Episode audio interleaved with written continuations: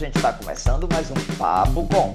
O Papo Com é o podcast que discute temáticas relacionadas à pesquisa em comunicação e suas repercussões para a sociedade.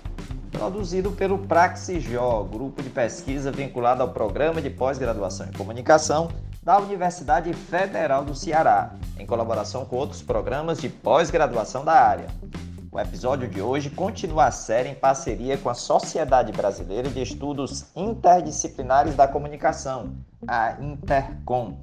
A Cátedra em Comunicação e Informação Intercom José Marques de Mello está produzindo sua quarta temporada de lives. São 21 sessões organizadas pela Intercom e seus grupos de pesquisa. Em parceria com a Intercom, o grupo de pesquisa Praxij está transformando essas lives em episódios do Papo Com o episódio 20 da série discute invisibilidade indígena e trans na cobertura midiática no Brasil. Participam do debate Tatiana Leite, da Fiocruz, e Flávia Marinho Lisboa, da Unifespa. A mediação é de Condeixa de Araújo, também da Unifespa. Pois vamos à nossa roda de conversa. Então, eu vou fazer uma breve apresentação é, da Tatiana e depois da Flávia, e aí a gente abre para a Flávia é, pontuar é, a temática dela, né, o recorte que ela traz para a gente hoje. E aí, mais ou menos, cada uma tem uns 20 minutos, né? Até 25 minutos, para depois a gente ter um tempo para a gente discutir, né? Ter a interação com as pessoas que, que, estão, que estão aqui presentes, tá bem? Então, a Tatiana, ela é graduada em Comunicação Social, com habilitação em jornalismo pela PUC do Rio. Ela é doutoranda no programa de pós-graduação em Informação e Comunicação em Saúde da Fiocruz. É, como jornalista, ela dedicou-se especialmente à cobertura de saúde. Na área de pesquisa, ela participou do Observatório Saúde na Mídia e do Grupo de Prevenção de Suicídio, ambos do ICETIC da Fiocruz. Atualmente, ela integra o Grupo de Pesquisa Diversidade Sexual, Cidadania e Religião da PUC Rio. E nesse encontro aqui para gente, ela abordará o recorte de sua tese de doutorado, Invisibilidade Trans, é, na Folha de São Paulo e no Globo. Tá bom? É, na sequência, a Flávia Marinho Lisboa, ela é doutora em letras, estudos linguísticos pela Universidade Federal do Pará, é professora adjunta da Universidade Federal do Sul e Sudeste do Pará, a Unifespa, é, na Faculdade de Educação do Campo e no programa de pós-graduação em letras, o POSLET. Ela possui coordenação no Núcleo de Ações Afirmativas, Diversidade e Equidade, o NUAD, aqui também da Unifespa. E para essa live, ela traz o recorte da invisibilidade dos sujeitos racializados na cobertura midiática no Brasil, tá bem? Então temos excelentes pesquisas por meio aí dessas pesquisadoras. Então, Tatiana, por favor, é com você. Boa noite, gente. Felizmente a, a internet voltou agora. Acho que eu vou conseguir projetar os slides é, para me apoiar. Queria começar agradecendo muito, né? O, vocês me ouvem bem? É, agradecer ao convite, né, feito pela Condeste Ingrid, e também cumprimentar a professora Sônia, a Flávia, e, enfim, agradecer a oportunidade de estar aqui com vocês hoje. É, vou começar é, explicando, né, que preciso me localizar, né? Então, eu iniciei minha fala compartilhando alguns marcadores sociais para que vocês possam saber de onde eu falo. Eu sou uma mulher cis, heterossexual, nascida na década de 80 no Rio, sou casada, mãe, jornalista, é, especialista em gênero e sexualidade pela UERJ, como a Ingrid já falou, né, mestre em ciências pela Fiocruz, doutorando agora, né, no PPGIX da Fiocruz, e estou em vias de concluir o doutorado, é, pesquisando sobre formas de construção de visibilidade trans no Brasil, sob orientação da professora Kátia Lerner e coordenação do professor Guilherme Almeida. Aqui estou tratando trans né, como uma a definição né, de Preciado, Paul Preciado, que é um filósofo espanhol, e pessoas que cruzaram aquela fronteira, que talvez seja, junto com raça, a mais violenta né, das fronteiras políticas inventadas pela humanidade. É, sob esse termo, guarda-chuva, né, a gente localiza uh, pessoas que se identificam como transexuais, travestis, transgêneros, é, pessoas não binárias, enfim, uma série de formas de nomear que são também é, são identificações políticas, mas também categorias nosológicas. Em algum momento foram, né? hoje são reivindicadas de outra maneira. E para a gente discutir visibilidade, trabalho com autores homens cis europeus, é uma categoria teórica, analítica e social, né? muito cara à produção filosófica ocidental e fundamental também para os estudos de comunicação. E aí é, trago para a conversa, né? Merleau-Ponty, que trabalha com com a ideia de que visibilidade ela é relação, ela é mediação e ela é só pode ser compreendida a partir da perspectiva de quem vê, de quem se dá a ver e da interface que é o meio. Então, e, e esses três elementos são indissociáveis. Um, Foucault, né, que foi aluno do Merleau-Ponty, também se interessou né, pela, pela soberania do olhar, mas numa outra chave, pela sua relação com o poder, e ele procurou apontar né, é, o que era visível e invisível pelos dispositivos de visibilidade concretos e discursivos. E aí a gente pensa na, na ideia de visibilidade como uma armadilha, a partir do panóptico, né, que mostrava, substituiu né, as masmorras de uma maneira mais uh, eficiente, né, do ponto de vista da vigilância, é, e como a visibilidade pode ser é, um risco, um perigo. Por outro lado, ela é, claro, né, também muito demandada, então, porque a visibilidade é também o poder de fazer crer, poder de tornar real. Para trabalhar com essa perspectiva, convoco né, o Patrick Champagne e Bourdieu, e o Champagne vai trabalhar especificamente com o campo do jornalismo. Então, os jornalistas são, lançam luz, ao lançar luz, tornam reais determinados fatos e eventos. Por último, o, um sociólogo italiano contemporâneo, Andrea Brighenti, trabalha com a ideia de que visibilidade é uma categoria ambivalente, ela não é positiva ou negativa a priori, ela é sempre é, tensão. Então, de um lado você tem reconhecimento e respeito, do outro você tem um, violência e controle. É, e o recorte da pesquisa. Bom, so, a partir desses autores também eu entendo que uh, há determinadas instâncias que são refratoras dos sentidos sociais. Os jornais são uma delas.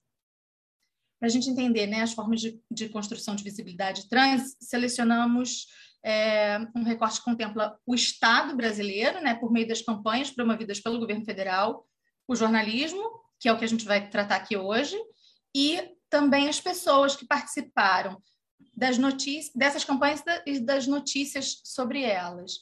E hum, acho que assim seria é, é, importante demarcar que essas campanhas uh, de visibilidade trans, elas nascem no contexto da saúde. Então tem uma forte relação com uma ideia de patologização da qual hoje a gente uh, os movimentos sociais e, a, e a, enfim, a, uma série de movimentos tentam se afastar. É, Para a gente poder entender isso melhor, é preciso mostrar as, a, a, campanha que foi feita, é, na verdade ela foi feita anteriormente, mas foi promovida com mais ênfase e visibilidade em 2004, quando um grupo de travestis foi ao Congresso Nacional para demandar respeito. É, essa campanha trazia 27 travestis, uma de cada unidade da federação, e teve cobertura midiática. É, a partir dela, as travestis se organizaram para anualmente uh, celebrar o Dia da Visibilidade Trans, que na verdade não, não, não começou como um Dia da Visibilidade, mas a partir dessa visita ao Congresso, é, é, essa celebração anual consolidou a data como uma, um marco do movimento. A partir desse, dessa mirada para os jornais, a gente identifica que são né, o Globo e a Folha, a, a, o recorte se justifica pela circulação né, de ambos, e eu pego de 2004 a 2022, o último ano possível. É, e essa construção se dá em etapas, e são essas etapas que eu gostaria de compartilhar com vocês uh, nesse momento, para a gente pensar em, um pouco do, no, no, movimento que foi feito é, sobre as identidades trans. Então, a primeira delas, né, a primeira notícia que foi publicada, é, a primeira etapa, na verdade, é, são as duas notícias que foram publicadas sobre o lançamento da campanha, quando a ideia de efemérides né, ainda nem estava presente. Então, naquele momento, tratava-se apenas da promoção da campanha, enfatizando o caráter inusitado daquela visita ao Congresso. É, os dois jornais publicaram notícias. O Globo foi um, pequeno texto legenda e a Folha um, um box de quase um quarto de página que destacou principalmente a fala do então deputado Fernando Gabeira. E numa foto que traz uma, uma imagem ambígua né, e bem sexualizada de uma das travestis. Durante a pesquisa, né, foi possível saber que ela era Sarah Brightman, que havia falecido pouco depois da produção da campanha, em decorrência, inclusive, de complicações do uso de silicone líquido, que era um, um tema abordado, uma demanda né, das travestis por saúde. É, comparando os dois veículos, a gente percebe uma desproporção no espaço e no valor editorial que cada um concedeu ao evento. E como se tentasse re reparar né, a valorização, o Globo publicou no domingo seguinte, na sessão Frases da Semana, o slogan da campanha, Travesti Respeito, já está na hora dos dois serem vistos juntos. Uh, levou quatro anos até que a data voltasse a ser noticiada. Em 2008, né, segundo, que é o segundo momento da cobertura que a gente identifica, o jornalista Anselmo Góes publicou com destaque é, na sua coluna uma foto-legenda com o título Olha o Passarinho, é, em que a, a notícia ele vai trazer, né, ele vai mostrar a visita de um grupo de travestis, algumas das quais estavam naquela campanha, é, ao ministro, na época, José Gomes Temporão. E essa, essas primeiras notícias, né, essa segunda e a, e a, anterior, elas são marcadas por uma certa exotização do tema e do corpo travesti. A ideia de estigma né, do Goffman como uma identidade deteriorada a ser reconstruída também está presente e se traduz na recorrência da palavra respeito que é demandado justamente pelo fato de elas, naquele momento, não poderem usufruir dele. Né? Era, era, elas reivindicavam que elas não tinham. E aí, nessa, nessa nota, há um reforço também na ideia de ambiguidade, tanto nas imagens, tanto na imagem, né, quanto nos textos, que usam ainda o artigo no masculino para se para se referir àquelas identidades que se re, que reivindicavam e ainda reivindicam, porque não, não é sempre respeitada, o uso é, dos artigos e da flexão no feminino. Então, o recurso é um tipo de humor que hoje é considerado, né? Pode ser considerado inapropriado e hostil. Naquele momento, podia ser entendido como um xiste para captar a atenção, inclusive porque no texto o colunista ressalta uma perspectiva muito mais favorável àquele grupo. A nota termina da seguinte forma: é, como diria Lula, nunca antes na história desse país um ministro da Saúde deu atenção às justas reivindicações, aí, aí fala no masculino, né, dos travestis a ponto de recebê-los em seu gabinete. Muito legal. É, essa, essa questão uh, da desinência nominal, ela vai se alterar com o passar do tempo, como a gente vai ver. Em 2011, né, na, entre 2011 e 2013, que é o período que a gente contempla a terceira etapa, é, tem uma mudança significativa que se expressa de duas formas principais. Primeiro, na própria forma de nomear, então a identidade travesti dá lugar à identidade trans, que é mais abrangente, e em segundo lugar, na angulação da pauta, que passa a ser enquadrada como uma inspiração de consumo. Então, alguns exemplos dessa forma de enquadramento são editora, o editorial inspirado pela data que foi publicada no caderno Ela, né, um caderno de moda e comportamento do Globo, é, que como vocês estão vendo, né, explora uma imagem de ambiguidade, de androginia, mas, mas fotografou uma modelo cis. É, e, a, e, a, própria matéria também, entrevista, eu, além da capa, teve uma página inteira, né, uma página interna inteira, só entrevistou uma pessoa trans, que era a sexóloga Marta Freitas, na época como ela se apresentava. É, enfim, temos ainda notas né, ao longo desse período, as notas começam a, a se proliferar, trazendo marcas né, para o dia, começa a ser apresentado como dia. E, finalmente, a quarta etapa, que é essa mais recente e, e uh, profícua, digamos assim, uh, de 2018 a 2022, né? quando, a partir desse momento, todos os anos a gente localiza é, matérias já falando sobre o Dia da Visibilidade. E o Dia da Visibilidade passa, então, a ser uh, um gancho por si só, adquirir valor notícia por si só nos jornais. Uh, nesse momento, e aí eu vou mostrar para vocês assim muito rapidamente, não sei como é que está o tempo. Ingrid, qualquer coisa você me interrompe, por favor. Tá ok? É,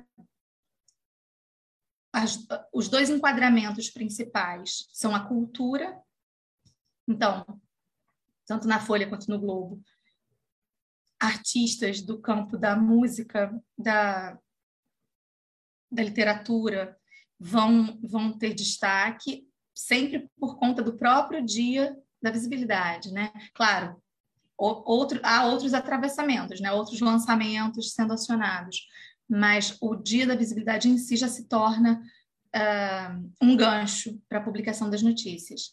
A questão do esporte, essa semana mesmo a gente teve também uma, uma nova decisão da Federação Internacional de Natação é, propondo uma inclusão muito restritiva, uma inclusão que na verdade não inclui, né?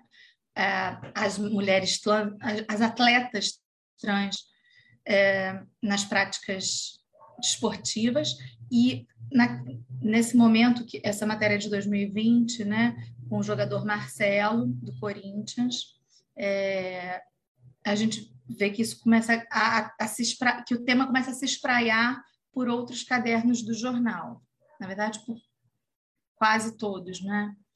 Ah, de 2021 trago aqui alguma. A, a, Folha de São Paulo deu uma capa, uh, deu uma chamada de capa, uma matéria de página inteira no Dia da Visibilidade, com uma chamada de capa, com foto, enfim, ampla, mas a questão da violência ainda é, é o mote é, principal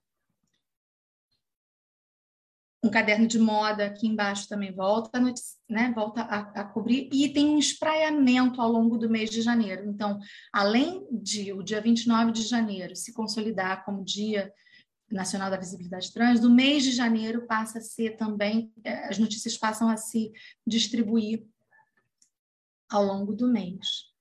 Uh, finalmente, em 2022, a gente teve uma, uma um evento, né? Um, que chama atenção para a questão trans, que é a participação de uma artista, né, a cantora Linda Quebrada, num programa de grande audiência, e isso reverbera é, também resgatando uma outra participante, a participante anterior, que tinha feito um desabafo nas redes sociais, se queixando do modo como a cobertura foi feita naquele momento.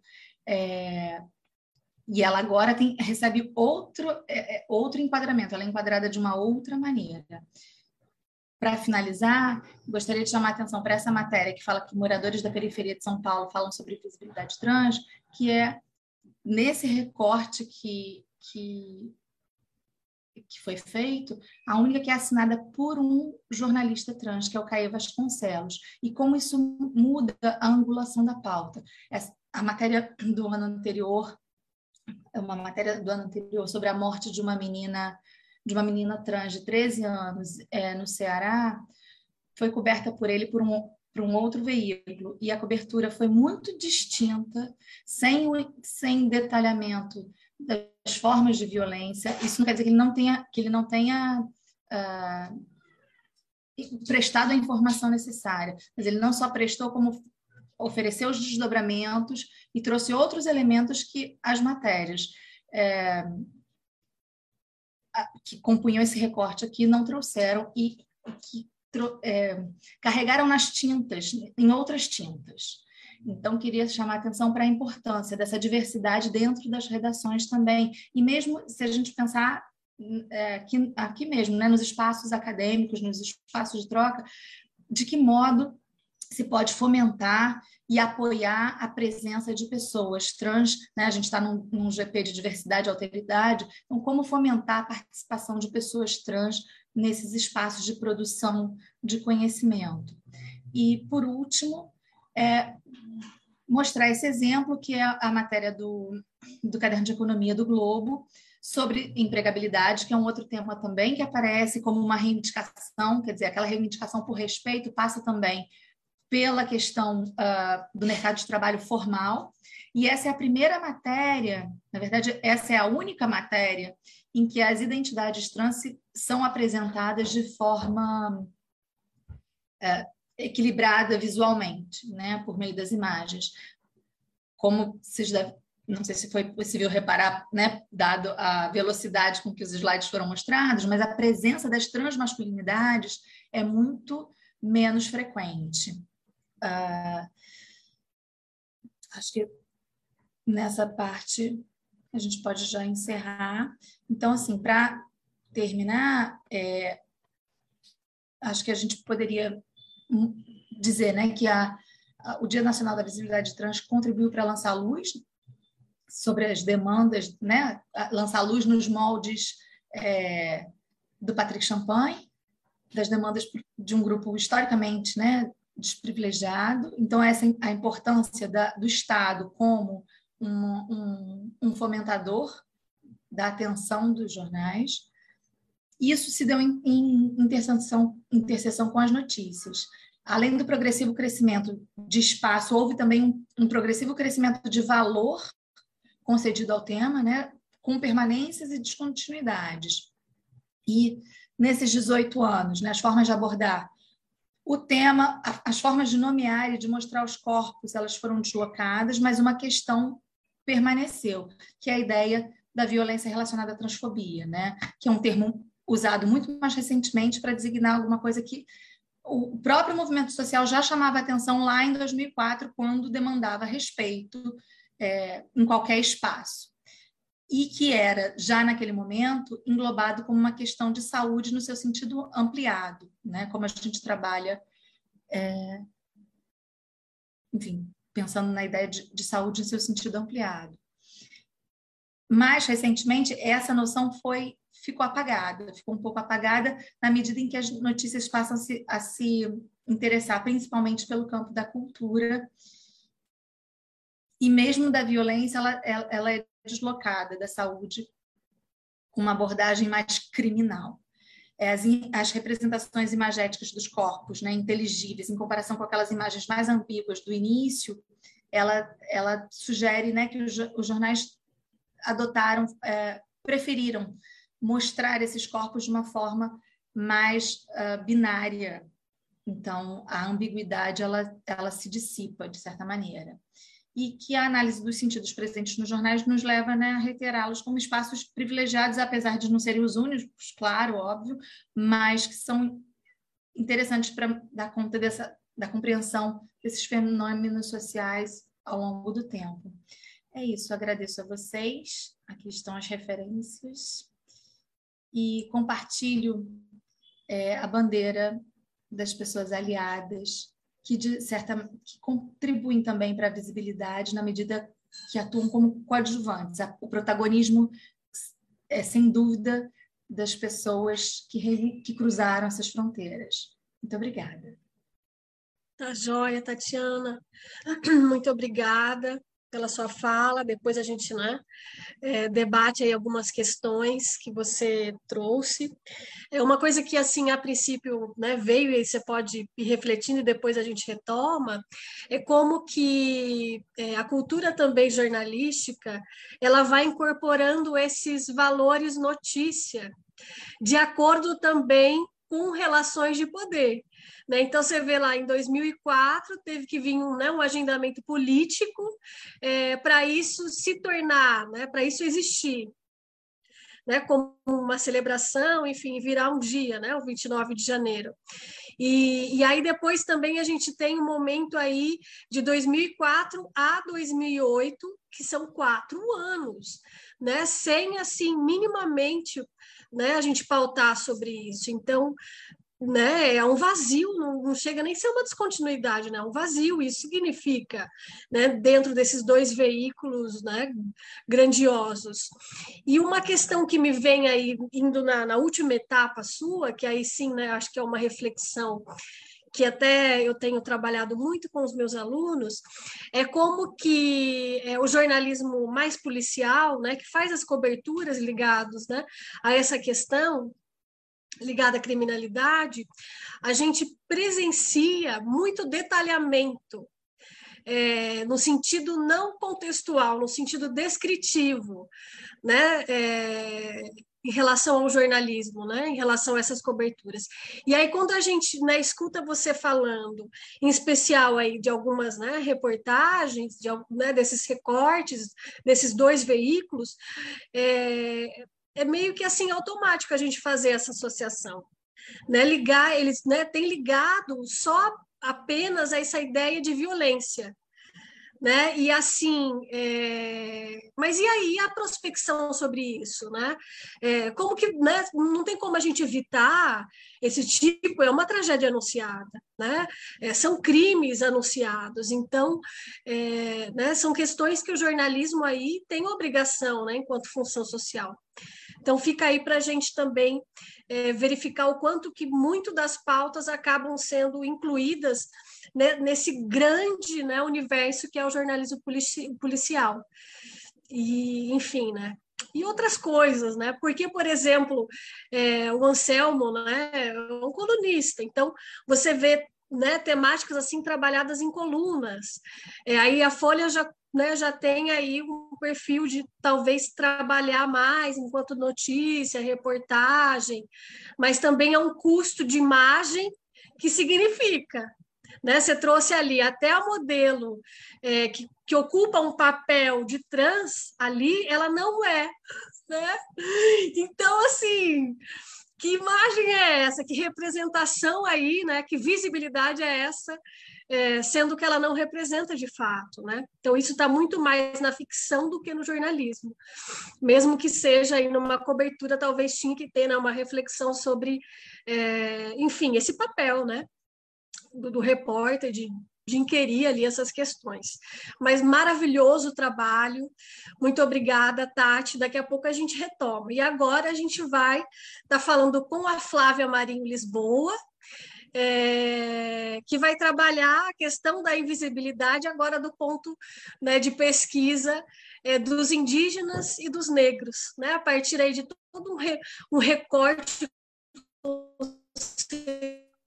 conceitual muito importante sobre a questão da colonialidade. Né? Vamos lá, Flávia, bem-vinda. Obrigada, professora Ingrid, boa noite. Todas as pessoas que estão nos acompanhando, né, aqui no chat, lá no Facebook. Ai, professora Ingrid, travou para mim. Sou eu ou ela? A internet. Acho que é ela. Te né? ouvimos, seja ela, mas pode continuar, daqui a pouco ela volta. Pronto. Então, agradecer né, a professora Ingrid, professor Condeixa, pelo convite de estar aqui né, nesse debate tão importante. É, e também dizer que é um prazer conhecer a professora Tatiana, ouvi-la né, e fazer esse diálogo aqui também. Agradecer também a professora Sônia, que está aí nos acompanhando. E o, o, a minha fala, né, falar também depois da professora Tatiana ajuda bastante a, a, entender já essa questão da visibilidade, a invisibilidade, né?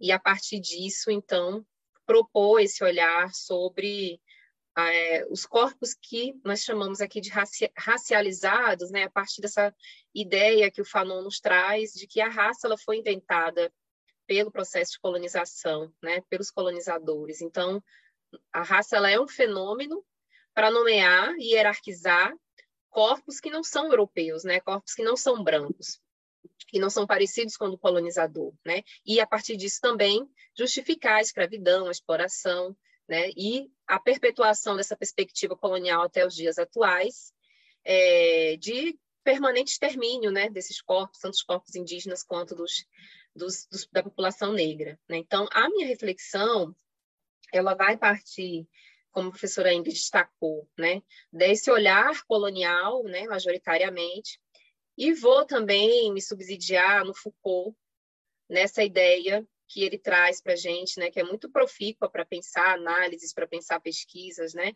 que é a das, das vidas infames, né, a partir daquele texto dele, que é a vida dos homens infames.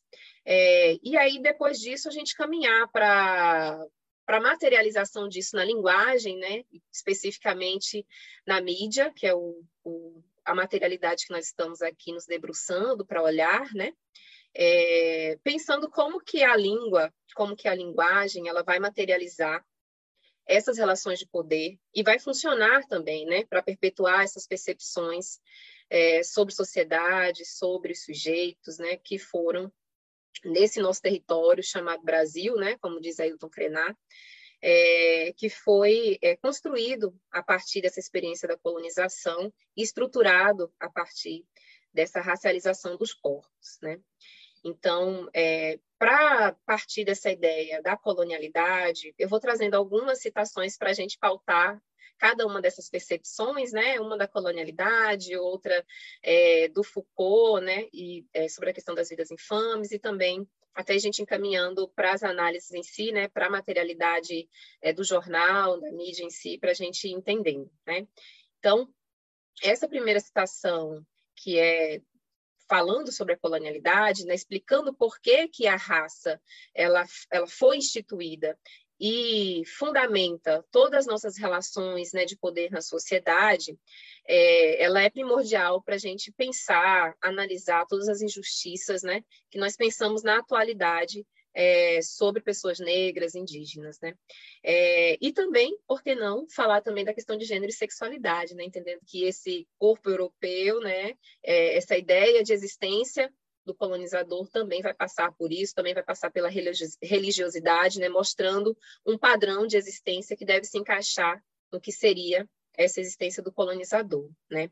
Então, é, a, partir dessa ideia, dessa experiência, né, da colonização na América e que se expande, né, a partir de um processo é, é, é de expansão dessa hierarquização no mundo, né, o que Rano explica para a gente como que essa colonização ela acabou, né, a, a ideia de, de, de, de é, estrutura política, né, que foi a colonização política, econômica, e que passou, então, a, a nos constituir como colonialidade. Né? Então, como que a colonialidade ela permanece, perdura até hoje nas relações sociais em todo o globo. Né? traçando então essas relações de inferioridade e superioridade, né? O que é bom, o que é bonito, o que é feio, o que é bom, o que é ruim, o que é o belo, né? Então, é, é, entendendo que essas positivações elas vão estar vinculadas ao que se aproxima mais do europeu, né? E obviamente é, o contrário disso vai se posicionar a, a esses corpos que foram colonizados, vamos chamar assim, né? tanto dos povos originários quanto dos, da população negra sequestrada em África e escravizada nesse território, na América.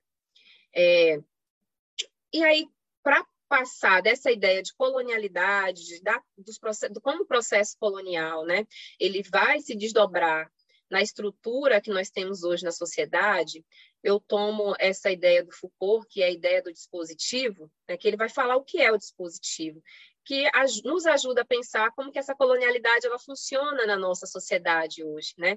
Então, o Foucault ele vai dizer que o dispositivo ele é um conjunto, lendo aí, né, abre aspas, um conjunto decida, decididamente heterogêneo que engloba discursos, instituições, organizações arquitetônicas, decisões regulamentares, leis, medidas administrativas, enunciados científicos, proposições filosóficas, morais, filantrópicas, em suma, o dito e o não dito são os elementos do dispositivo. O dispositivo ele é então essa rede que se pode estabelecer entre esses elementos, né? Então, se a gente pensar e é, localizar, né, usar essa lente que Foucault nos dá aí sobre a definição de dispositivo para pensar a colonialidade, a gente consegue ver a colonialidade em tudo isso, né? Nas leis, no funcionamento da sociedade, é, nas, nas, nas é, é, proposições arquitetônicas, filosóficas e morais, né? A gente consegue ver a colonialidade em tudo isso e sempre é, priorizando é, essas bases filosóficas europeias, né?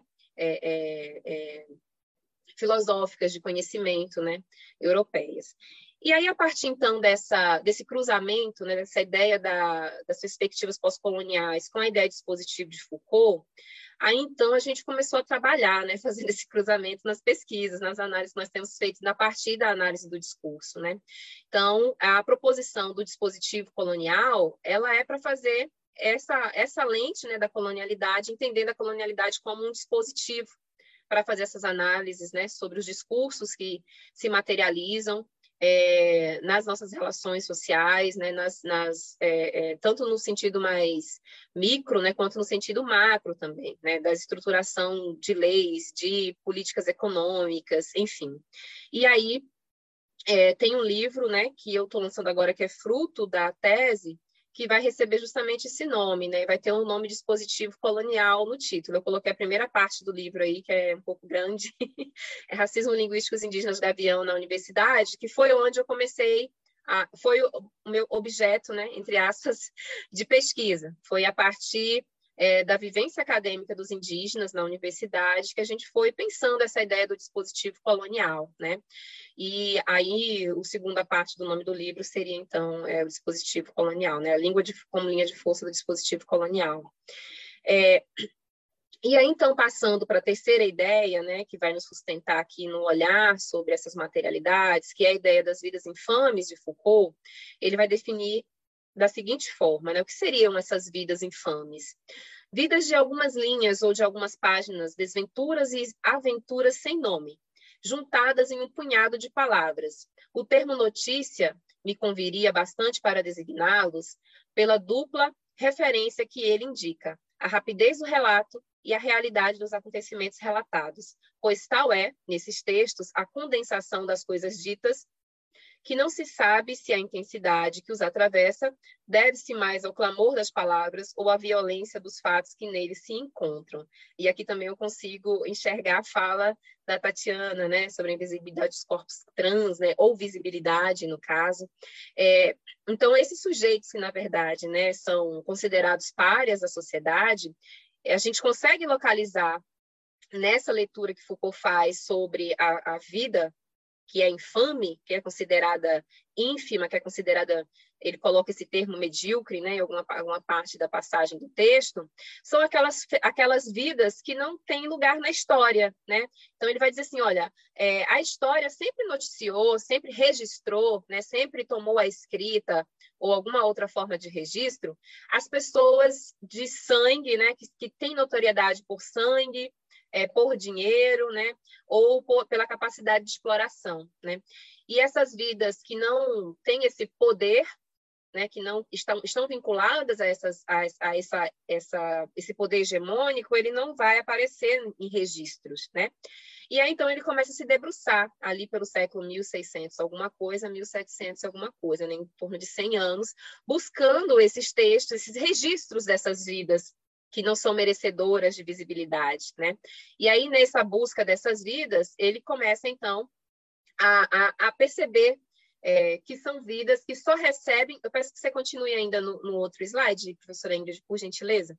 É, ele vai então dizer assim: olha, essas vidas aí, elas só são. Ele até usa o termo notícia, né? Entre aspas, que muito nos contempla, inclusive. Ele vai dizer assim: elas só viram notícia, elas só têm uma visibilidade, um registro é, para mostrar é, a violência em que elas estão inseridas, né? É, a transgressão que elas cometeram, é, o erro que foi cometido, sem nenhuma contextualização, que foi aquilo que a professora Tatiana também é, destacou em algum momento na fala dela, né? Que, que é a do repórter, ou a repórter, não recordo, que é trans, né? E como que ele trata a notícia, ou, obrigada, como ele trata a notícia, né, sobre a violência do sujeito, da sujeita, e como que uma outra pessoa que não ocupa esse lugar, né, é, trata. E aí a gente percebe isso, né, como que nas notícias do jornal, é, ou né, das páginas, dos sites, enfim, como que o corpo que tem essa localização, ele não tem história, ele não tem nome muitas vezes, né? Não se contextualiza como foi que se chegou àquela situação, só tem, só se joga luz, só se dá visibilidade para que esse sujeito entre para a história. Ele não podia entrar para a história, lembre, né, como Foucault falou. Mas ele vai entrar agora justamente para ficar marcado por essa mácula. E essa vai ser a única, a única forma de visibilidade que ele pode ter. E aí ele vai falar isso, olha, a, a é, esses corpos né, infames, eles só vão ter visibilidade quando eles atravessam o poder quando eles confrontam o poder, né? Então você transgrediu a lei, cometeu uma violência, aconteceu algo, ainda que não é, as condições para que isso acontecesse podem ser as mais inevitáveis possíveis, inclusive, inclusive, a sua vida vai ser marcada por aquilo ali e você só vai ser conhecido por aquilo ali, né? Por esse fato específico de um relato muito rápido é, é, e que não dá conta da existência da vida desse sujeito, né?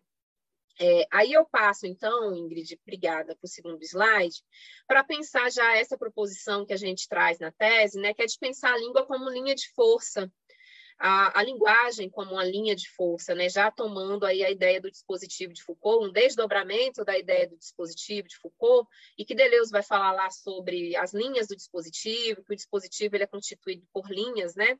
e uma delas é a linha de força. Então, assim, o dispositivo ele não tem como funcionar sem a força, ele precisa se impor né? Ele tem a flexibilidade, ele joga luz e joga sombra sobre o que ele quer mostrar, mas ele precisa da força, né? E a, aí, então, no, no livro, né, que é resultado da tese, é, a gente vai fazer esse enfoque, né? Como é que a língua ela funciona como linha de força do dispositivo colonial, né?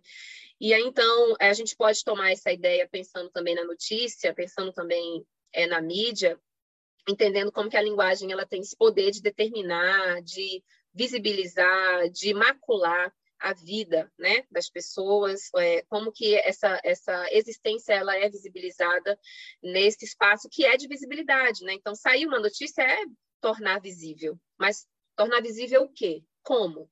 Certo? E aí, essa citação é, é, do livro. Né? Enxergar a linguagem como uma linha de força nos dirige para a compreensão de que ela não é o instrumento com que se luta e se oprime, mas aquilo pelo que se luta e se oprime, escancarando a necropolítica linguística como arma da colonização para apagar as subjetividades indígenas brasileiras, que também podemos pensar né, na visibilidade trans, na subjetividade trans, como foi falado pela professora Tatiana, né, dos corpos também é, negros. Essa força da linguagem nas batalhas pelas subjetividades mostra o seu papel nas práticas sociodiscursivas da sociedade, como instituição de materialização das normatividades hegemônicas do dispositivo colonial. Né? Então, sempre tomando aquele essa premissa maior da colonialidade, né, que é o que tem me movido a pensar essas relações de desigualdade, relações de poder é, na sociedade é, na atualidade. Aí só para fazer o mechan, esse aí é a capa do livro, gente. Agora até o fim desse mês está disponível, né? Então essa é a discussão que vai fazer essas amarrações né, sobre a colonialidade, dispositivo, e entendendo a, linha, a língua como essa linha de força. Né? Pode passar, Ingrid, obrigada.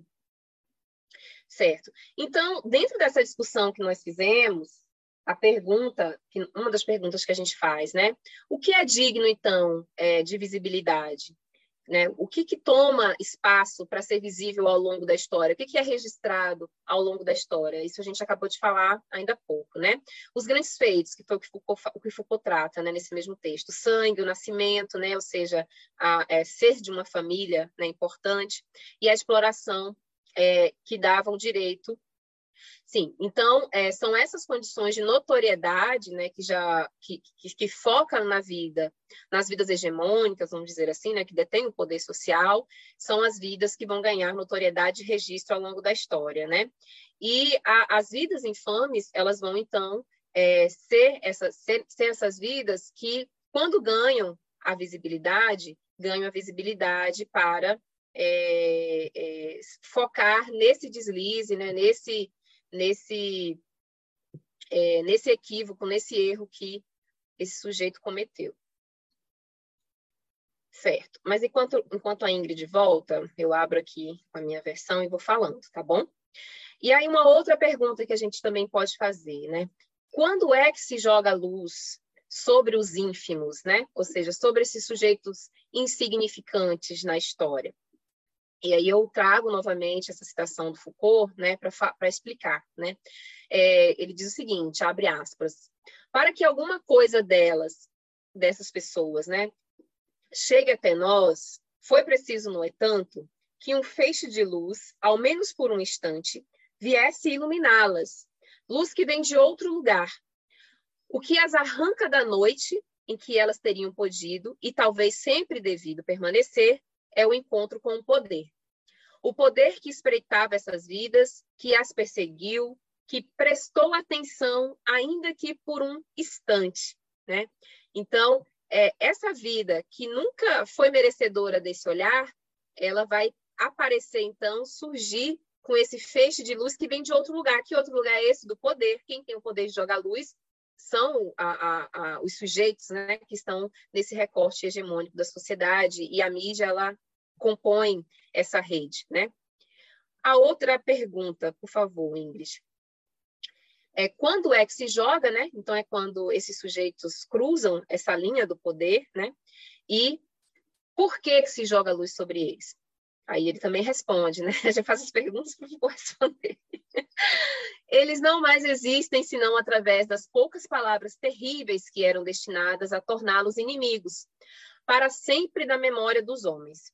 E o acaso quis que fossem essas palavras, essas palavras somente, que subsistissem. Então, queria muito destacar esse olhar, que esse é o olhar que eu quero que nós lancemos a partir de agora sobre as materialidades, né? Se joga luz para essas, para essas, para esses sujeitos, é, porque se quer destacar e quer marcar a vida dessas pessoas por esse feito, né? Então não vai ter história, não vai ter a explicação, não vai ter a contextualização, não vai ter as consequências, os desdobramentos, né? Vai ter apenas essa notícia e como que ele pode ficar é, marcado por isso, né? E aí eu trago para vocês esse caso que aconteceu recentemente aqui no Pará, e que ainda é até delicado falar sobre esse assunto, eu pensei bastante se eu trazia ou não, né?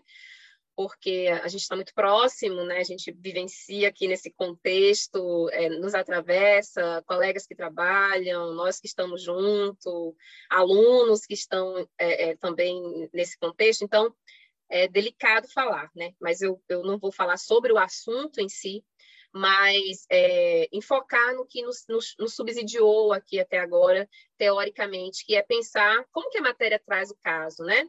Então, o título, né, Decisão da, da União coloca a Força Nacional para atuar na terra indígena Paracanã, no Pará. Né? Então, é, aconteceu agora há poucos meses esse episódio, não sei, né, é, é, que teve repercussão nacional, sobre o assassinato de três jovens é, dentro da terra indígena, que foram encontrados. O assassinato não se sabe né, onde aconteceu, a investigação não, publicizou isso, mas os corpos foram encontrados dentro da terra indígena. E a matéria ela vai fazer tudo isso que nós falamos, né? Dizer que foi, dizer que aconteceu assim e que e o destaque sobre as, os indígenas Paracanã, sem explicar quais são as relações, sem, é, inclusive, explicar que não se pode entrar na terra indígena, né, que é crime entrar na terra indígena, é, explicar esses adendos, né, que o corpo foi encontrado, onde foi assassinado, é, sem e, e, e contribuindo para esse olhar da vida infame que o Foucault é, nos explica, né? Pode passar para a outra parte. E aí ele coloca isso, né? Ó, desaparecimento e morte em terra indígena. Sendo que nesse momento, né, a PIB, outras organizações indígenas estavam questionando isso, né? Quem disse que eles, como que teve uma investigação de que eles foram assassinados na terra indígena, né? Uh, ou foram colocados lá, então assim tem esses questionamentos que foram feitos e a matéria explora isso, né? E é o que vai ficar marcado o povo indígena e é como eles ficaram marcados, né? Houve toda uma revolta na, na sociedade, é, inclusive de não poder transitar, a Força Nacional foi para lá justamente porque eles não podiam sair e havia a ameaça dos munícipes entrarem na aldeia e ameaça né, de, de, de, de morte, enfim, como está escrito no próprio texto aí a seguir, no próprio, na, própria, na próxima materialidade a seguir, pode passar, Ingrid, é, em que, em que, se colo, em que circulou né, nas redes sociais e em outdoor também na cidade. Né? Então, tanto nas redes quanto no outdoor, muitas, muitas, muitas falas, né, muitos posicionamentos de violência. Né? E aí, isso foi também o que circulou em desdobramento é, desse, desse acontecimento. E aí eu trago essa, essa, essa perspectiva aqui, que é o que não circula, né? Não circula e não visibiliza ao ponto tanto quanto é visibilizado as outras situações né, de violência, quanto as violências que os indígenas sofrem, né? De 2019 a 2020, houve um aumento de 61% dos assassinatos de indígenas no Brasil. Pode passar, Ingrid, só para falar dos assassinatos, foram uma série de outras violências em torno do território que envolve a vida dessas pessoas, né? E aí eu trago essas crianças também que foram mortas em, em consequência da ação do garimpo né, na Amazônia, é, das jovens Yanomami e outras etnias também, que, ok, que é, é, também são, é, voltando àquela, àquela argumentação anterior, né, como é que essas vidas aparecem, quando elas aparecem, por que elas aparecem, né, aparece assim um pequeno recorte, uma notícia, um flash para dizer, olha, morreu, foi estuprada e não tem uma, uma, uma, uma, cobertura né, que dê conta da problematização, que fale do garimpo, que fale por que, que essas pessoas, essas meninas foram mortas, né? Quem são essas pessoas que estão ali? Quais são, qual é o contexto político que nós estamos? E por que, que esses garimpos aumentaram né, nesses últimos anos? Do, do, de como que o governo tem responsabilidade sobre uma sequência de, de, de, de violências que têm ocorrido no país nos últimos anos, né? Pode passar para outra. É só mais um exemplo também, né, de, de notícia. E essa última aí também, é, é, como a gente pode ver. E aí eu trago aqui também essas notícias, né, que são bem conhecidas também, que já são bem analisadas, e a gente não vai se debruçar sobre elas, mas só também para marcar é, como que essa racialização do corpo normaliza a violência é, desses corpos indígenas e negros na mídia, né? Então, quem é Cláudia? Né? A gente perguntar quem é Cláudia naquele momento agora, quem vai lembrar quem é Cláudia? Né? Quem ela era, por que, que ela, por que, que aconteceu isso, né? Por que, que a polícia faz isso não só com a Cláudia, mas com todo mundo, né? Com todo mundo não, desculpa, deixa eu me corrigir, né? Mas que é uma recorrência. É, a notícia sobre a morte também do, do, João Alberto, né? Que a notícia já chama criminoso negro oprimido, né? Olha esse tipo de chamada. A próxima, que é muito recorrente também, que é sempre como se localiza pessoas brancas nessas notícias né, relacionadas à violência, a tráfico, a, aos equívocos, né, vamos dizer assim, as transgressões legais e como que os negros né, são tratados. Na próxima também tem a, a, a forma como que... E assim, essas notícias aqui que a gente está trazendo são notícias que saem nas, na grande mídia, né? Nos jornais que são tidos considerados os tradicionais, né, os oficiais, que tomam como a, o que dizem a verdade, né? E você vai ver uma, uma flexibilização desse olhar, você vai ver um tensionamento desse olhar nas mídias alternativas, né? Nas mídias alternativas. É... Só, só esses exemplos mesmo você pode passar para o final é, aqui, pronto. Aqui é, para a gente fechar, finalizar, quando a gente pensa no dispositivo, e aqui a gente está falando do dispositivo colonial, né, Foucault ele nos subsidia da seguinte forma, né? Ele diz que o dispositivo ele tem a força, o poder, né, de invisibilizar ou visibilizar, jogar luz ou não jogar luz, ou outro tipo de força que de fato vai ser a força policial, né, uma força que incide sobre o nosso corpo físico de uma forma mais é, incisiva, né? Mas ele vai dizer que o dispositivo, a análise a partir do dispositivo, também tem a fuga, tem a possibilidade da resistência, de você visibilizar a resistência dos sujeitos, né? Então, para não fechar também assim com um olhar tão pessimista, que não é pessimismo, na verdade é a realidade, né, que nos atravessa, é, a, a visibilização da, da resistência desses sujeitos também, esse metodologicamente falando, né, analiticamente, o dispositivo nos possibilita isso, né? De como que os sujeitos reagem diante da força do dispositivo, né? Da força do poder. E aí a gente tem essa imagem né, da TL, que foi linda, né? Na, na, agora no, é, recentemente. Nós temos aqui abaixo o Eloy Renera. Isso aqui é para avisar que acabou meu tempo. O Eloy Terena, que é que fez também essa defesa na TL, né, que é um advogado, que também coloca o indígena nesse outro lugar, né, de poder. É, e, e que essa representatividade, a gente sabe dos efeitos que tem, como que isso impacta numa página de jornal, né? Poderia ter colocado outra foto, mas colocar a foto de um indígena é, defendendo a causa indígena num lugar de poder do direito, né? Em lugares, em profissões que não são também muito fáceis de ser acessadas, né, por esses corpos, também tem o seu efeito discursivo, né. E também, por último, por fim, a Concimar, né, é, que é aqui da nossa região, que é a, a, ela é irmã da Concita, de uma liderança indígena da, dos KKTG, bem aqui ao lado, e não é a única médica né, que se formou desse povo nos últimos, nos últimos anos. Né? Então, também para a gente pensar as fugas do dispositivo né, e a resistência dentro das, dos dispositivos de poder. Então, essa seria, essa seria não, essa é, e finalizo aqui a minha fala para a gente continuar debatendo no que for por preciso.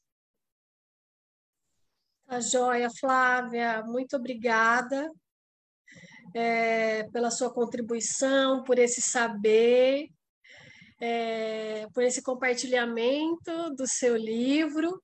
Depois a gente pode colocar ele aí, é, né, no, escrever o título dele para colocar aqui na live e também nas nossas redes sociais do GP, a gente pode incluir lá, tá bom?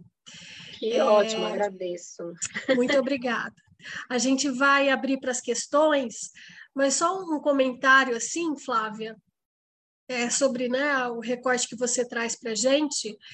É, como resistência, a gente tem a Agência Amazônia Real, né, que fica em Manaus, a sede, e a Elaise, né, Elaise Farias e a Kátia Brasil, que são as jornalistas e, e fundadoras né, da agência, acho que está desde 2013, é, é uma agência que eu pesquiso e trago muito né, para os meus alunos e alunas, e, e também tenho é, feito artigos de iniciação científica sobre né, o trabalho que a agência tem produzido. A, a principal indicação que quebra em relação é, à, visi, à visibilidade né, dos povos e de maneira assim, é, o subalternizado dados, né, de uma maneira geral, é, é trazer as fontes primárias. Né? Elas vão, assim, os jornalistas né, da Agência Amazônia Real vão é, até assim os, os, locais mais difíceis. É, e a Elise ainda uma vez nos contou numa atividade aqui acadêmica é, que assim depende muito do sinal. A gente que mora na, na, região amazônica, a gente sabe que tudo depende de internet. Vocês viram aí que uma hora eu fiquei estática e provavelmente, olha lá, o meu está com dois sinais aqui, então, é, né, funciona assim. E, e aí a Elaise falou, olha, dependendo né, da, da internet, a gente passa de um dia para o outro esperando a fonte responder para a gente fechar é, né, ou mesmo ter a justificativa para aquele fato noticioso. Então, né, quem realmente cobre a região é, da Amazônia, em especial a região amazônica brasileira, como a agência né, Amazônia Real tem feito, a gente vê é, de uma maneira muito é, muito próximo do jornalismo, assim, se a gente pode entender o jornalismo ideal. Elas não colocam como jornalismo investigativo, porque elas partem do princípio que todo bom jornalismo deveria ser investigativo. Então, elas entendem, né, elas, elas conceituam como jornalismo, né, bem feito. Então, a gente vê ali é, o conflito das fontes, né, das próprias lideranças, é, mas nunca passa né, um conteúdo seja notícia, entrevista ou reportagem, é, sem trabalhar o ponto de vista das fontes primárias, sabe? Então, assim, é, é, é, é muito importante a gente destacar, né?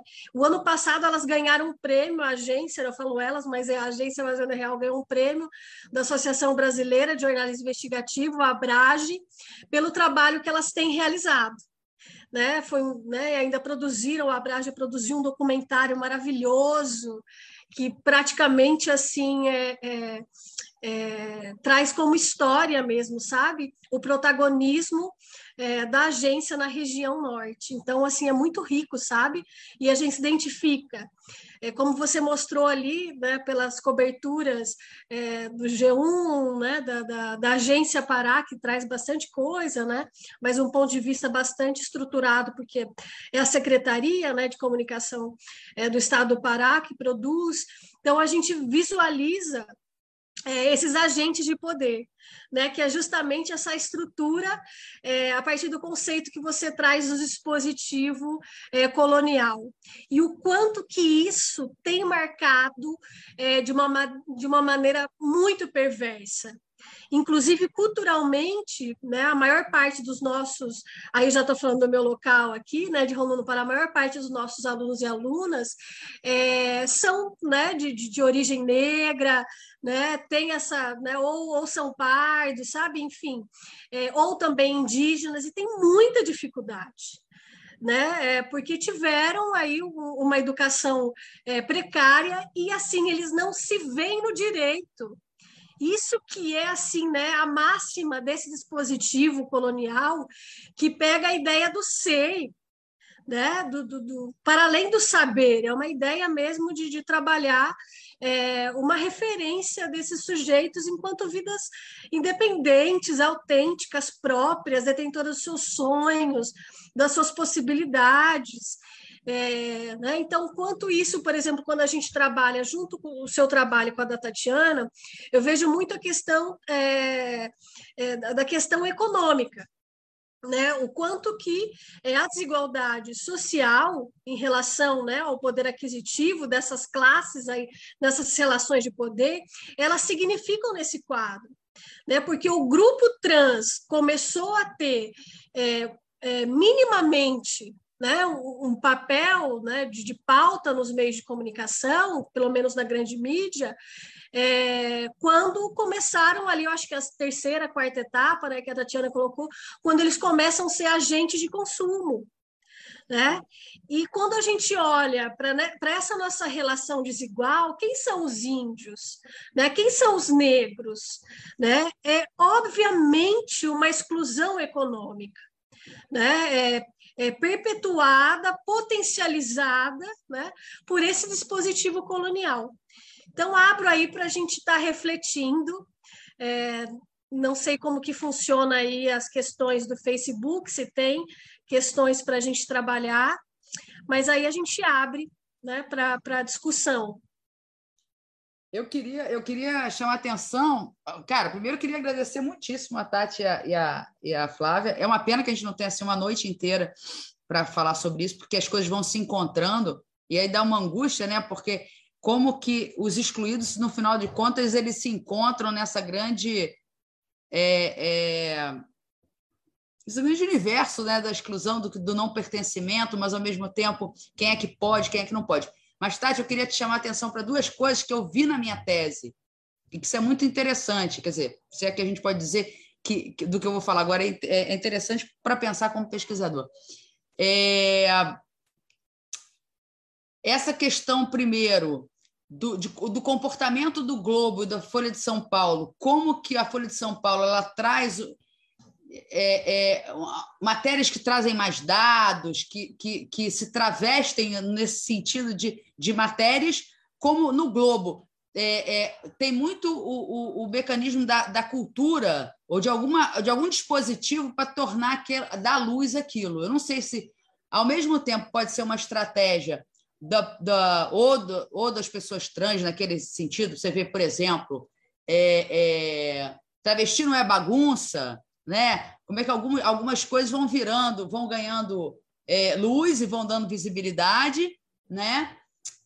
É, é, é, bem distinto como que o Globo e a Folha de São Paulo trabalham temas idênticos. Na, na, na AIDS, por exemplo, foi muito presente, como que é, é, diferente. Às vezes a mesma, o mesmo assunto ganha uma cara diferente. E como que a, se mantém a ideia de que há algozes e há vítimas, né? No HIV/AIDS tinham os algozes, que eram os drogados, os, os gays, os prostituídos, e as vítimas, as crianças, as mulheres e os hemofílicos. né? Como é que isso entra e sai de cena? Mas quando se trata da questão da sexualidade, das identidades, da, da diversidade sexual como um todo, é, sempre se escolhe né, quem é que vai ser a vítima e quem que é o algoz. E eu acho que esse algoz, trazendo um pouco do que a, do que a, a Índia acabou de falar, vai perpassar pelas outras interseccionalidades. Se é negro, se é branco, se é preto, se é pobre, se é rico, se é assim, se é assado, se é do sul, se é do norte, se é indígena ou não, né? Como que a, a, a, área que a gente está tratando, essa grande arena da, da discussão né, que, que, que tange a todos aqui, que é a diversidade, é, é, ainda na imprensa precisa ou de um bom motivo, ou de alguém importante, ou de alguém que está fora, ou de uma questão estratégica, né? E que isso vai aparecer muito fortemente no HIV para você ver, é para a gente perceber que eu estudei 25 anos, quanto que a questão cultural dá e permite luz à, estratégia e como é que no início da, da, da epidemia e no final como que nós somos tratados e tudo que nós conseguimos conquistar, se é que podemos dizer isso, também é a partir dessa luta que acaba, é, que começa, na, na, no meu ponto de vista, na questão da epidemia da HIV. Enfim, é, era essa colocação. Se você tinha pensado nisso em alguma, feito alguma outra ponte com algo que levasse, uh, que trabalhasse com a mesma população, mas num outro contexto. Emendando aí a fala da Condeixa, Tati e Flávia, é, tem aqui uma pergunta é, no Facebook é, do, do professor Carlos Humberto, que ele gostaria de saber um pouco mais so, sobre como a reportagem do Cauê se diferenciou das demais. Né? É, mais alguns detalhes de como esse olhar trans na redação é essencial para o tipo de abordagem que é feita, tá bom? Bom, gente, muito obrigada. Flávia, muito obrigada pela sua fala também. Acho que, né, acho que a gente tem pontos de, de contato muito interessantes e, e que eu posso né, trazer também. É, agradeço as perguntas e, bom, respondendo, né, a, a, vou começar do final, ao Carlos, não é isso? É, o que eu percebi foi uma diferença, é, primeiro, na forma de é, relatar o ocorrido, né? relatar o fato. Há uma forte ênfase na matéria da Folha na crueldade com que foi cometido. Então, assim, é claro, isso não precisa ser é, omitido, mas há ali uma riqueza, entre aspas, né? Um detalhamento que é, violenta novamente aquela vítima, me parece, né? E por outro lado, é, não traz esse, essa mesma ênfase, ela deixa de, ela deixa de é, politizar o que está acontecendo, né? O, o fato. Esse, essa é a diferença a, a outra matéria, ela, ela não deixa de registrar que foi um crime cruel, mas não dá, de, não dá tantos detalhes, e traz, por exemplo, já enquadra como uma categoria de transfeminicídio. Então, assim, já dá nome àquilo que está acontecendo. Chama atenção também para o fato de que aquela era a vítima mais jovem. É claro que a, a da Folha também ressalta a idade, mas assim, já tem um, um parâmetro de comparação, porque é alguém que, é, é alguém que acompanha essas, essas estatísticas. E aí eu queria só sublinhar uma coisa: essa ênfase na violência tem a ver também que assim que é, não é que ela não seja importante, né? Porque ela tem a ver com uma estratégia é, política da associação, né, da ANTRA, de divulgar no dia 29 o dossiê anual, um trabalho exaustivo é, e, e, e profundamente. É, é, elas, eu acompanho né, nas redes sociais os relatos e também os próprios documentos registram a a, o, o, sofrimento que está implicado nas pessoas envolvidas na produção desse material, porque são elas que correm atrás dos dados, então, assim, elas estão sempre em contato com essas formas violentas é, de extermínio. Né? Então, é, é, é, é fundamental, isso foi fundamental para que elas tivessem visibilidade, mas assim, não é, quer dizer, não, o, o, documento é vastíssimo, assim, é, é extenso, é profundo, então assim, é, há outras informações ali que podem, é, que poderiam e que no caso da matéria do, do CAE, elas aparecem, né, é, contextualizar o que está acontecendo. E só uma coisa que a, que a Ingrid comentou, que eu acho que vale a pena a gente falar, essa questão, essa aproximação do consumo, eu, eu nem diria que são que, a, que as pessoas trans ganham visibilidade no momento que elas se tornam agentes de consumo, mas quando elas se tornam uh, objetos de consumo. Eu acho que assim é uma, é uma objetificação da, sabe, é, é, a fetichização, é uma coisa também que eu, que eu trabalho em outro momento, mas assim, de uma fetichização daqueles corpos e que, que passam a se tornar vendáveis. Não são tanto agentes do consumo, são.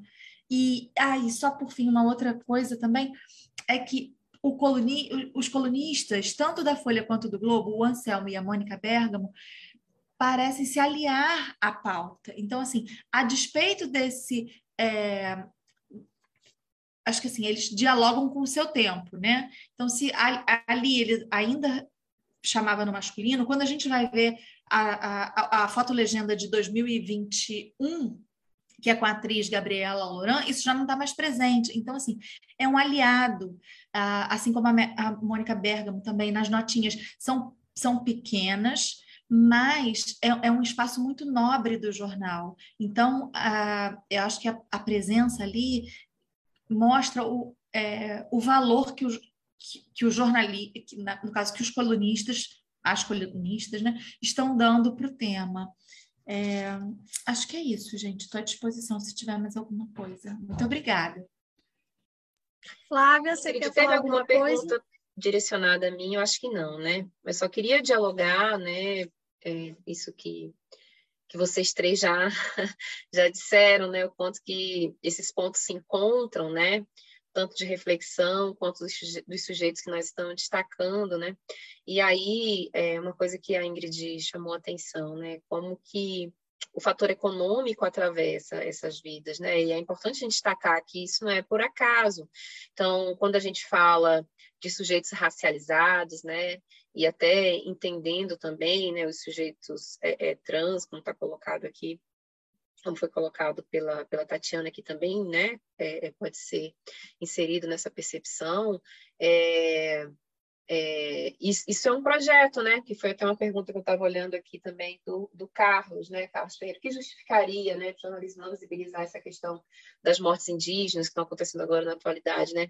Então, é, esse projeto ele engloba tudo isso, né? Esse projeto colonial e a colonialidade que permeia a nossa sociedade até hoje, a gente não tem muita ideia de com, o quão colonizado nós somos, né? Nossa mente, nossos corações, e mesmo que a gente se vigie, se policie, se desconstrua dessas percepções, essas premissas, né? A gente sempre está ali nos deslizes, porque isso nos estrutura, né? Então, é, é, é, esses sujeitos que são, eles são racializados para quê? Eles são posicionados hierarquicamente para quê?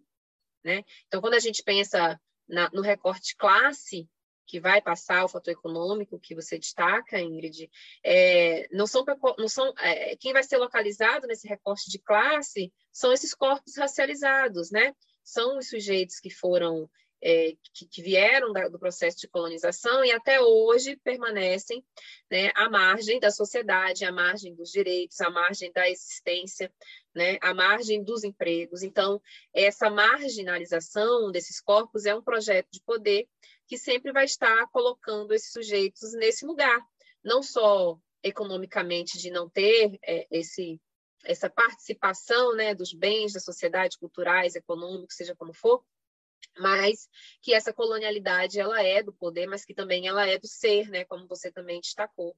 Então, é, é do saber. Então, essa valorização do que eu sou e a valorização do que se aproxima é, desses, dessas bases eurocêntricas, né, é uma naturalização dessa hierarquia, uma naturalização dada né, dessa hierarquia. E esse processo de desconstrução, é, de ver uma pessoa negra, uma pessoa indígena, uma pessoa trans, né, nesses lugares de poder, ainda é um grande estranhamento, inclusive de não legitimar essa pessoa nesse lugar, né?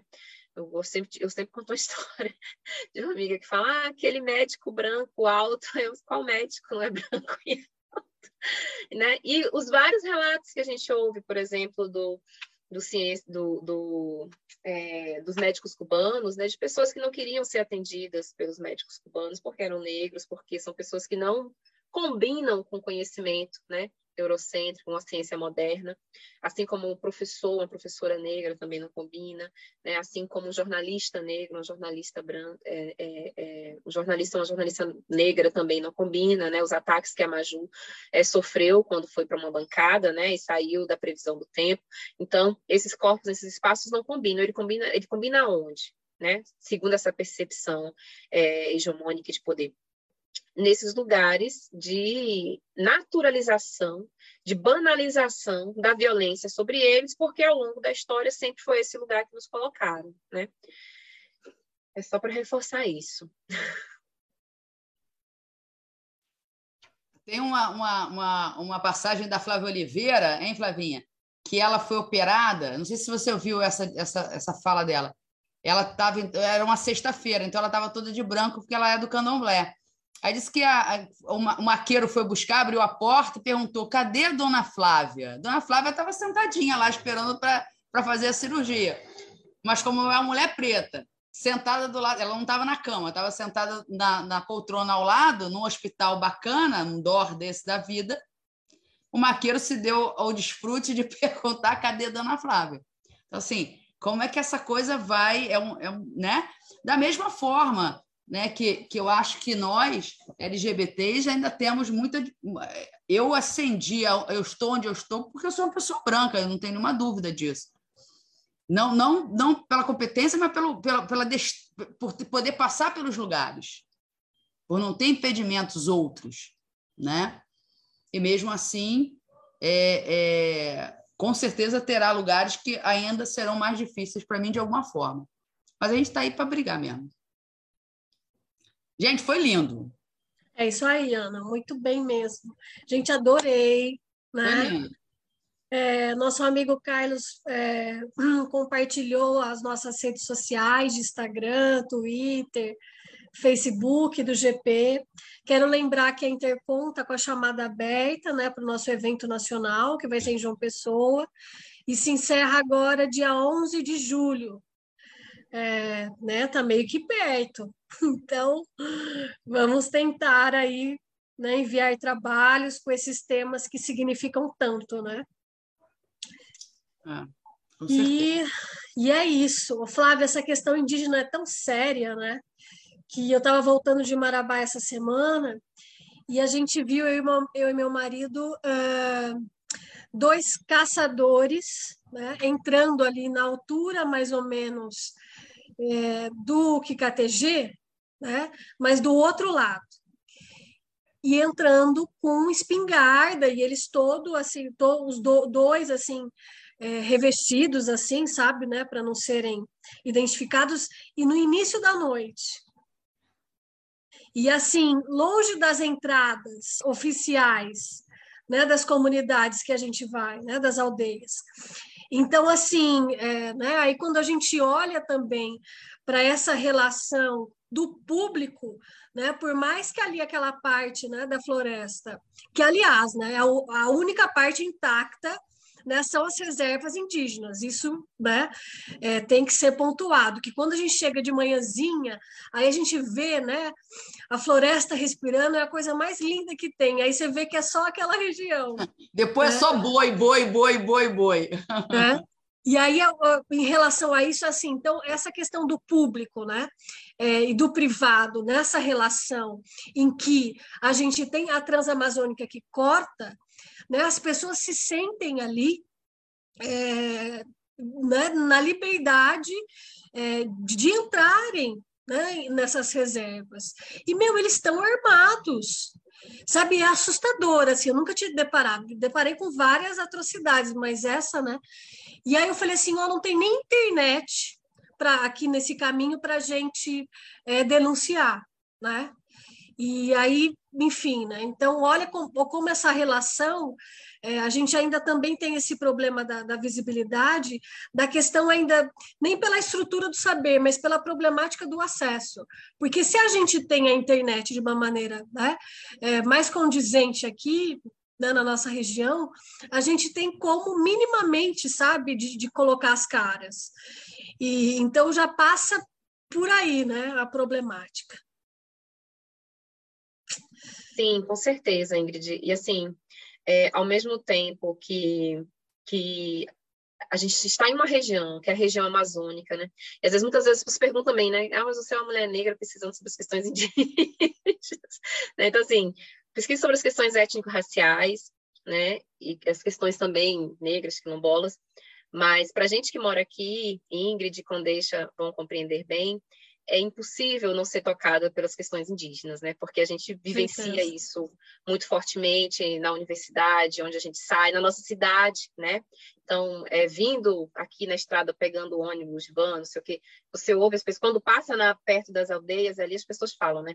ah, aqui que moram os indígenas preguiçosos, que não trabalham, que ficam repercutindo aqueles, aqueles discursos né, que nós estamos acostumados a ver, que perpetuam muito fortemente ainda até, até a atualidade. Né? E aí, é, a gente vive nessa região em que é, é muito precário tudo, né? Então, todos os bens sociais, os direitos, né? Para funcionamento do serviço público, dos serviços é, básicos, né? é, que deveriam ser fornecidos a toda a população, nessa região é muito mais precária. Né? Então, a gente tem uma desigualdade, desigualdade regional. Então, quando a gente fala de acesso aos serviços públicos, quando se trata de Amazônia, é desigual. Quando você vai para a aldeia, é pior ainda. Né?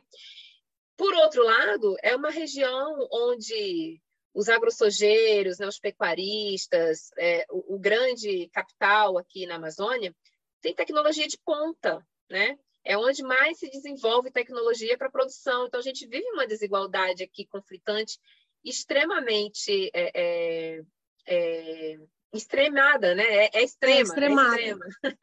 então, é, é, ao mesmo tempo que a gente vê essa precariedade, precariedade ao extremo, você vê o poder, né, também de forma muito imponente, né, e, e bem localizada, assim. Então, é muito fácil de ver. Né? Não precisa fazer um exercício muito, muito grande para visualizar essas questões, né? E aí eu estou falando isso porque no seu exemplo, quando você citou esse exemplo agora, eu lembrei que saiu uma notícia agora essa semana dos próprios dos próprios que KTG denunciando que tinham drones sobrevoando a aldeia, né, à noite. Então, assim, por aí você vê, e aí, drones que sobrevoam à noite, que tem visibilidade à noite, grandes, é muito dinheiro, né? É, não é você, é qualquer drone. Você sabe que a tecnologia não tem internet, mas tem quem, quem tem a tecnologia também está aqui presente, né? É isso mesmo. Maravilha, meninas. Foi maravilhoso.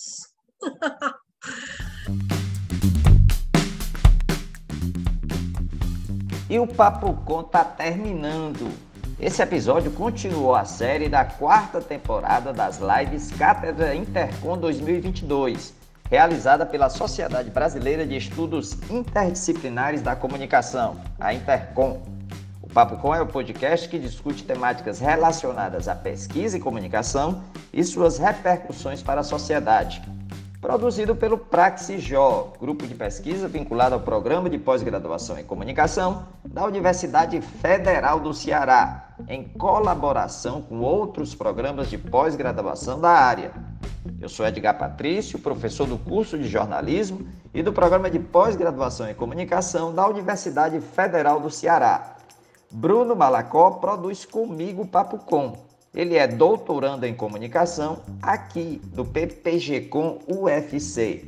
Ian Magalhães, estudante do curso de jornalismo da UFC, colabora também com a gente. A gente agradece muito sua escuta. Você pode enviar sua crítica ou sugestão para podcastpapocom.gmail.com. Você também pode acompanhar as novidades do Papo Com no arroba podcast Papo Com. Até o próximo episódio.